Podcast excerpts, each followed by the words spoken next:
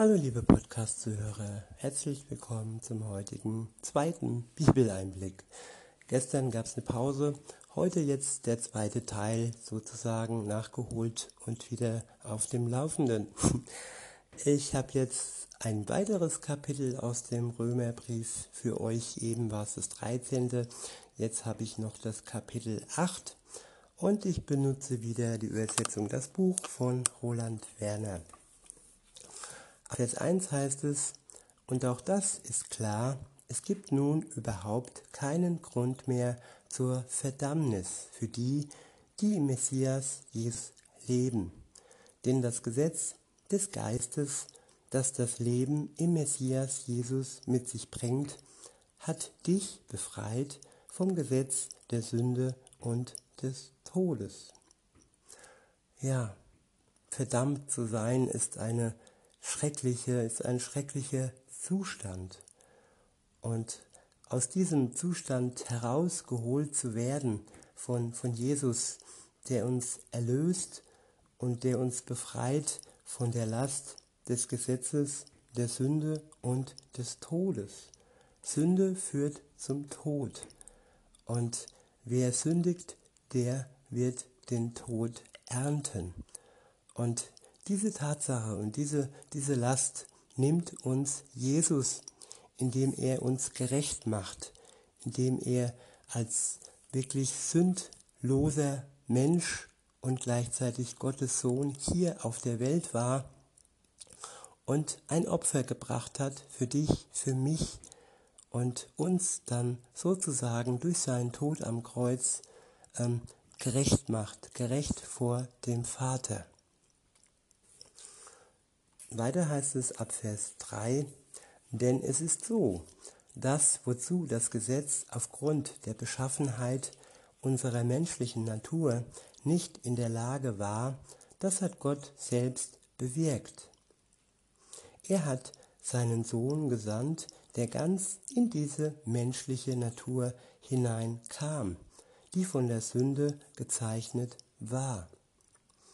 Jesus kam in die menschliche Natur hinein, in das Gezeichnete, in das von der Sünde gezeichnete. Und er hat es befreit, befreit von der Sünde und hat uns Erlösung geschenkt. Weiter heißt es, das hat er getan aufgrund der Realität der Sünde. Damit hat er die Sünde verurteilt, indem er ein Mensch wie wir wurden.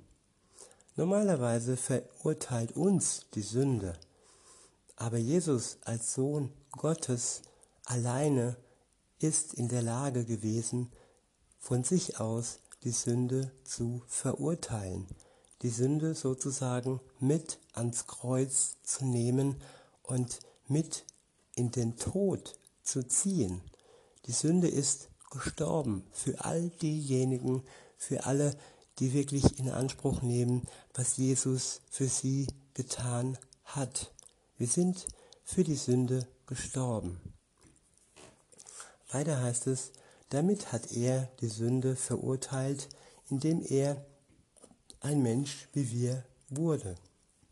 So sollte die gerechte Forderung des Gottesgesetzes erfüllt werden, und zwar in uns, die wir unser Leben nicht nach rein menschlichen Maßstäben führen, sondern in einer Weise, die dem Gottesgeist entspricht.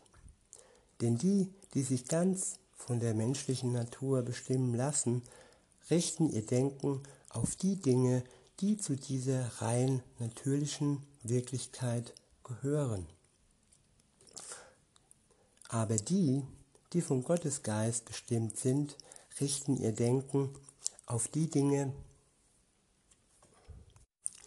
die zur Wirklichkeit des Gottesgeistes gehören.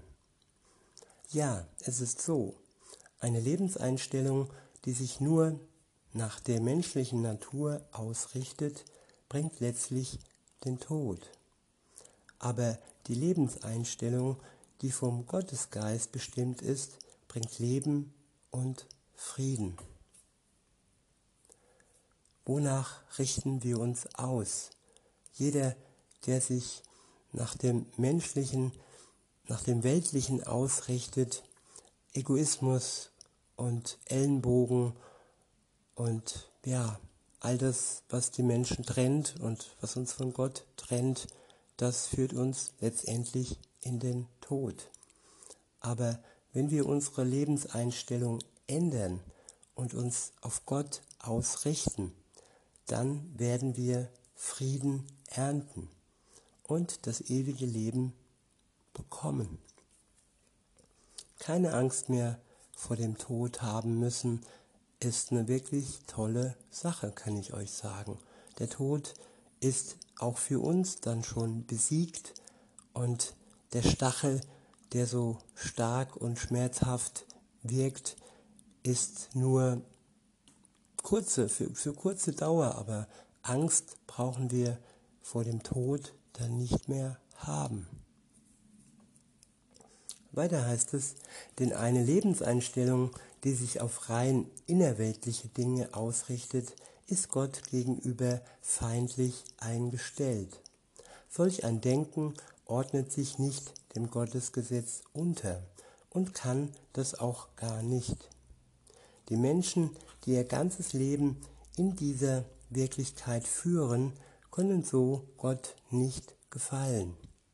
Aber ihr lebt ja nicht in dieser selbstbezogenen Weise, wenn es denn so ist, dass der Geist Gottes in euch wohnt.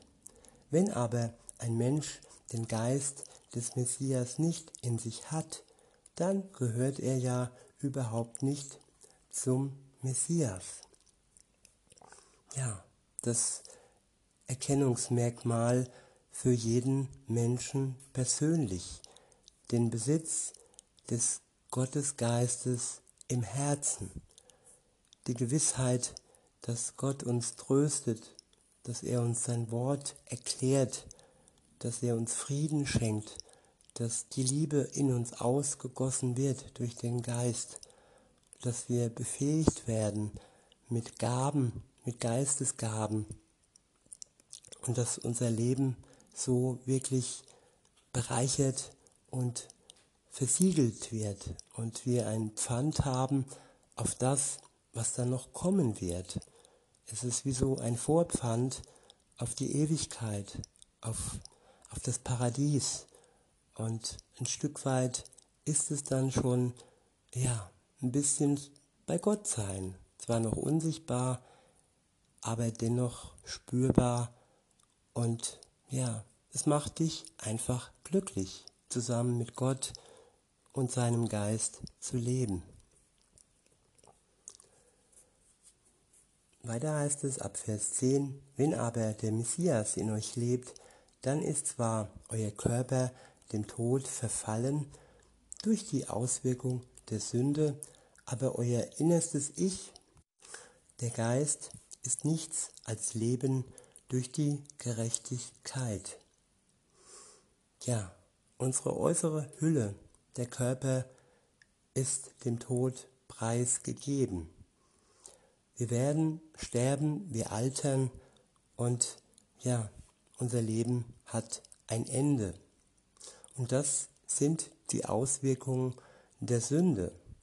Das heißt aber nicht, wenn wir durch Jesus erlöst wurden, dass die Sünde uns dann ja noch packt oder noch ähm, hat, also noch in ihrem Besitz hat, sag ich mal. Wir sind frei und ja, es ist nur noch ein Nachwirken, eine Auswirkung der Sünde, dass unser Körper dem Tod, dem Verfall preisgegeben ist.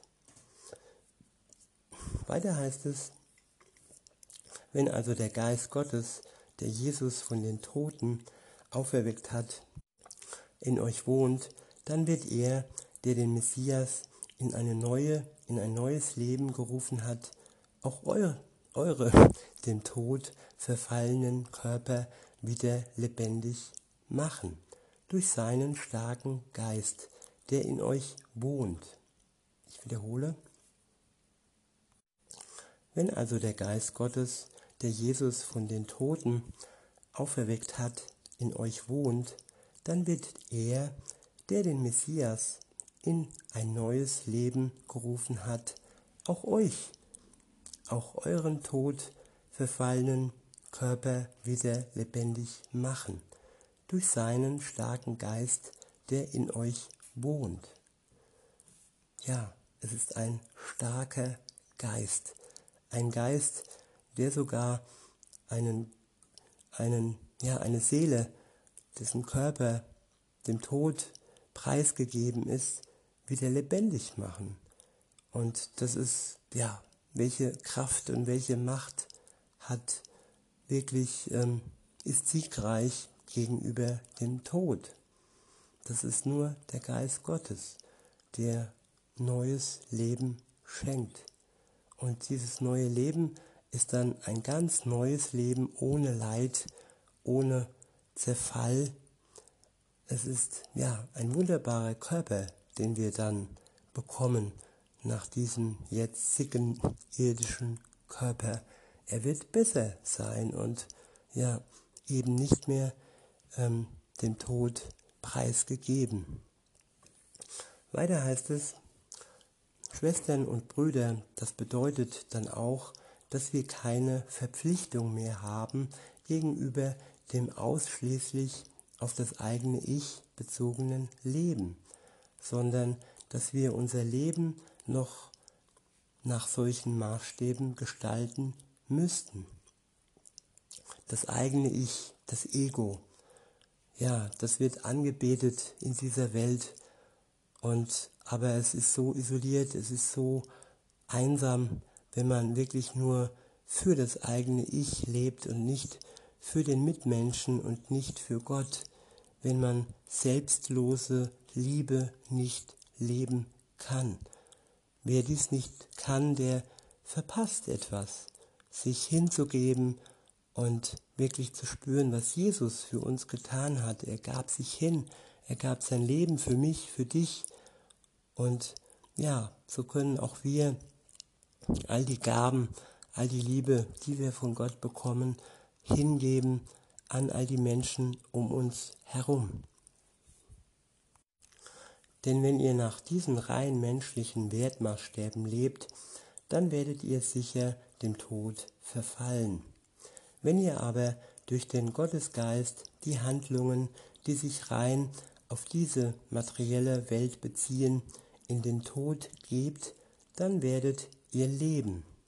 Ich wiederhole, wenn ihr aber durch den Gottesgeist die Handlungen, die sich rein auf diese materielle Welt beziehen, in den Tod gebt, dann werdet ihr leben.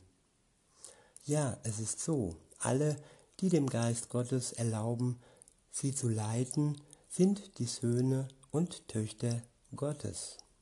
Denn ihr habt ja von Gott keine Geisteshaltung bekommen, wie Sklaven sie haben, was zu einem Leben in Furcht führen würde, sondern ihr habt den Gottesgeist empfangen, durch den ihr als rechtmäßige Söhne und Töchter in seine Familie aufgenommen werdet. Durch diesen Geist rufen wir deshalb auch in unserem Gebeten aber Vater. Genau diese, dieser Gottesgeist bestätigt unserem innersten Geist, dass wir wirklich Kinder Gottes sind. Gewissheit. Wir haben Gewissheit durch den Geist Gottes, dass wir der Familie Gottes angehören, dass wir ein Kind Gottes sind, dass wir zu unserem Vater aber Vater sagen dürfen und dass alles, was zwischen uns stand, durch Jesus, durch seinen Tod am Kreuz, er hinweggefegt wurde. Weiter heißt es, wenn ihr nun seine Kinder, wenn wir nun seine Kinder sind, dann sind wir auch seine rechtmäßigen Erben. Wir sind Erben Gottes, Miterben des Messias. Es ist wirklich so, wenn wir zusammen mit ihm das Leben auf uns nehmen, dann werden wir auch mit ihm zusammen in seine wunderbare Herrlichkeit, seinen Lichtglanz mit hineingenommen werden. Ich wiederhole, wenn wir zusammen mit ihm das Leiden auf uns nehmen, dann werden wir auch mit ihm zusammen in seine wunderbare Herrlichkeit, seinen Lichtglanz mit hineingenommen werden. Im Moment haben wir oftmals noch das Leid um uns herum, das Leid in uns. Und ja, wenn wir das auf uns nehmen, wenn wir unser eigenes Kreuz auf uns nehmen und dies akzeptieren und als gegeben ansehen, so wie Jesus auch sein Kreuz auf sich genommen hat, was nicht vergleichbar ist mit unserem Leid, aber dennoch können wir bereit sein, mit Jesus und für Jesus zu leiden. Und wenn wir dies tun, wenn wir dazu bereit sind, dann werden wir auch mit ihm, mit Jesus zusammen in seine wunderbare Herrlichkeit, seinen Lichtglanz mit hineingenommen werden.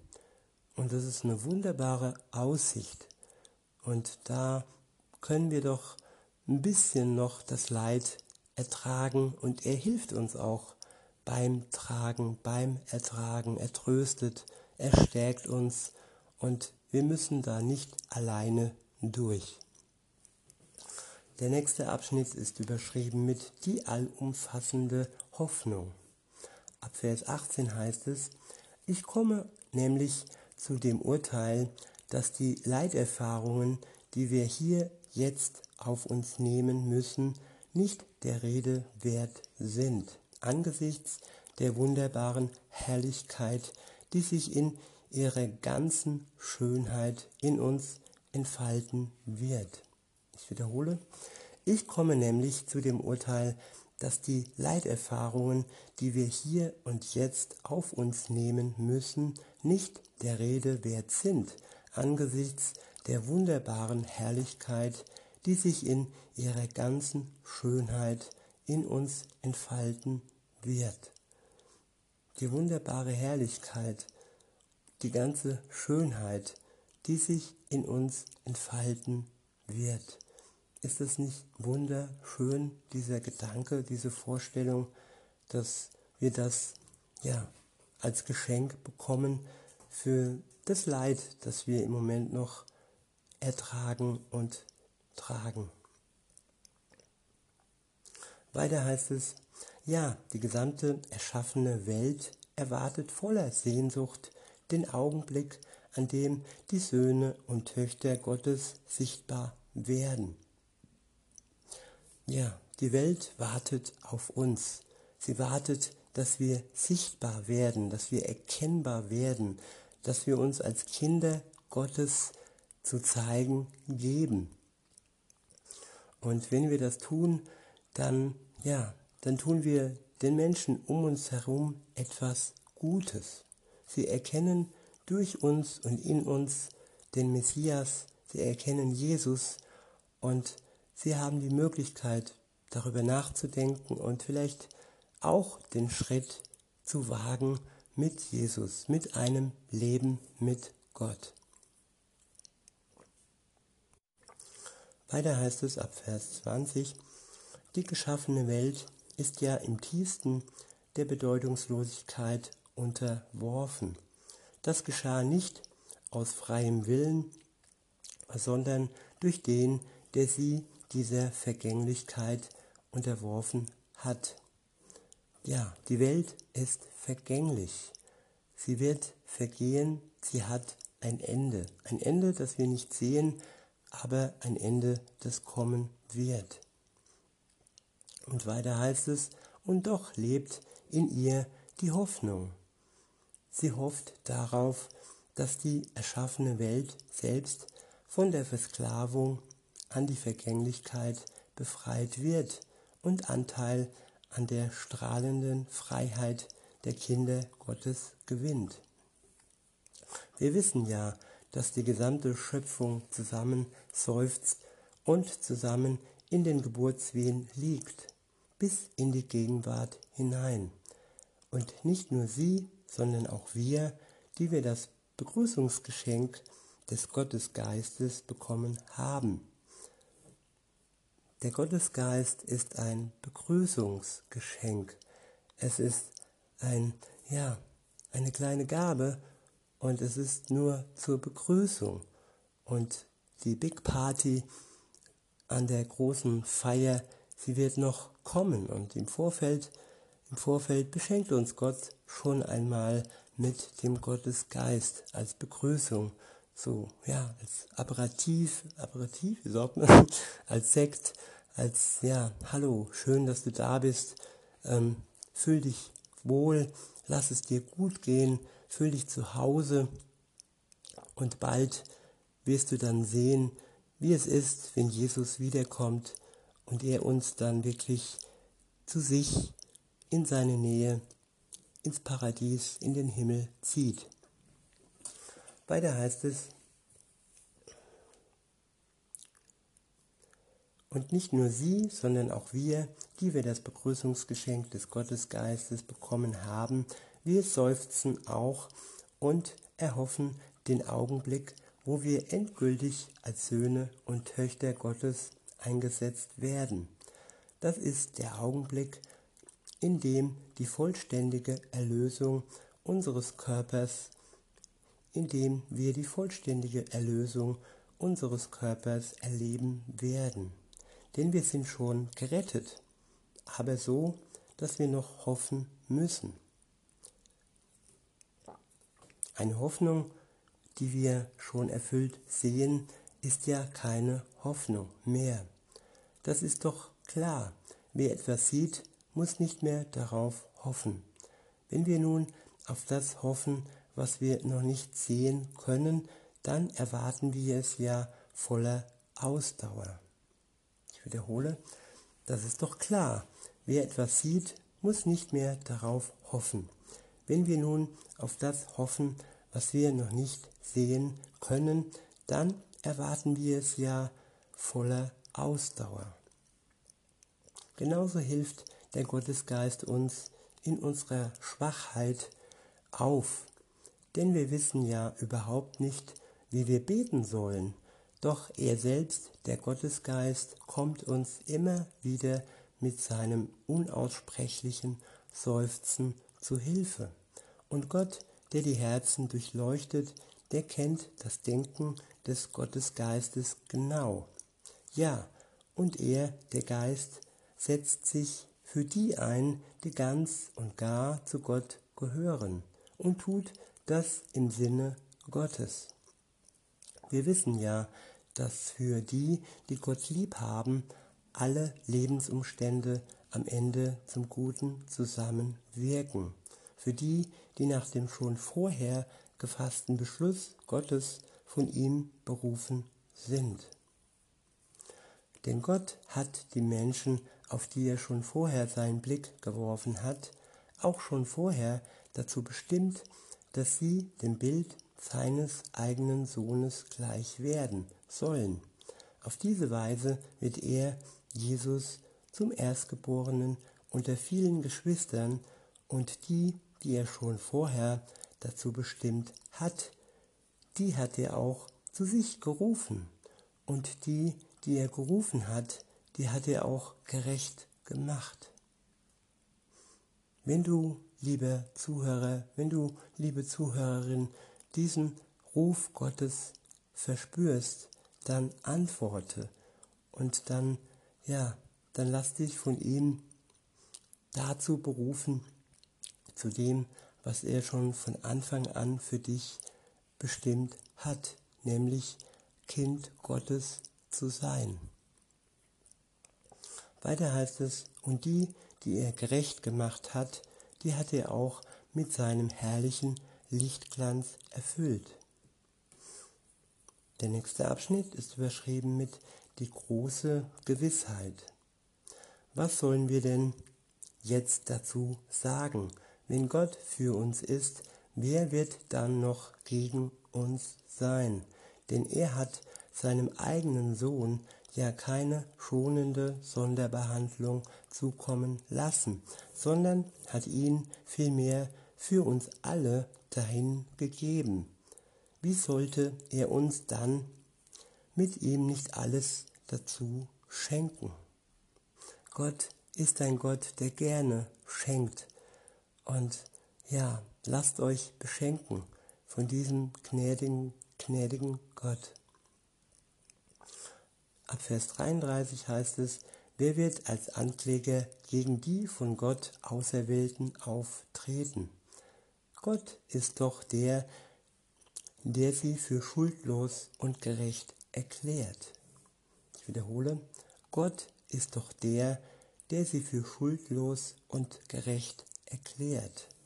Wer kann das Verdammungsurteil über sie sprechen?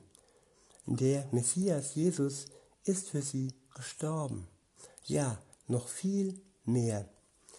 Er ist für sie auferweckt worden. Er, der auf dem Ehrenplatz an der rechten Seite Gottes sitzt und dort für uns die Stimme erhebt. Wer wird uns trennen von der Liebe des Messias? Bedrängnis oder Angst? Bedrängnis oder angstmachende Enge, Verfolgung oder Hungersnot, Nacktheit oder Gefahr oder das Schwert? Ja, so steht es in Gottes Buch geschrieben. Deinetwegen werden wir den ganzen Tag lang dem Tod ausgeliefert. Ja, wir sind wie Schlachtschafe angesehen worden. Aber in all diesen Dingen sind wir mehr als überragende Sieger. Durch Gott, der uns seine Liebe geschenkt hat. Ja, ich bin davon überzeugt, dass weder der Tod noch das Leben, weder Himmelsengel noch Urgewalten, weder Dinge, die gegenwärtig sind, noch die, die in der Zukunft geschehen werden und auch keine Großmächte, nichts in der Höhe und nichts in der Tiefe, noch irgendeine andere erschaffene Wirklichkeit in der Lage ist, uns abzutrennen von der unbeschreiblichen Liebe Gottes die im Messias Jesus, unserem Herrn, ihren unvergleichlichen Ausdruck gefunden hat. Nichts kann uns abtrennen von der Liebe Gottes. Nicht dann, wenn wir uns für ihn entscheiden, nicht dann, wenn wir uns von ihm erlösen lassen und unser Leben mit Gott leben. In diesem Sinne wünsche ich euch noch einen schönen Tag und sage bis denne.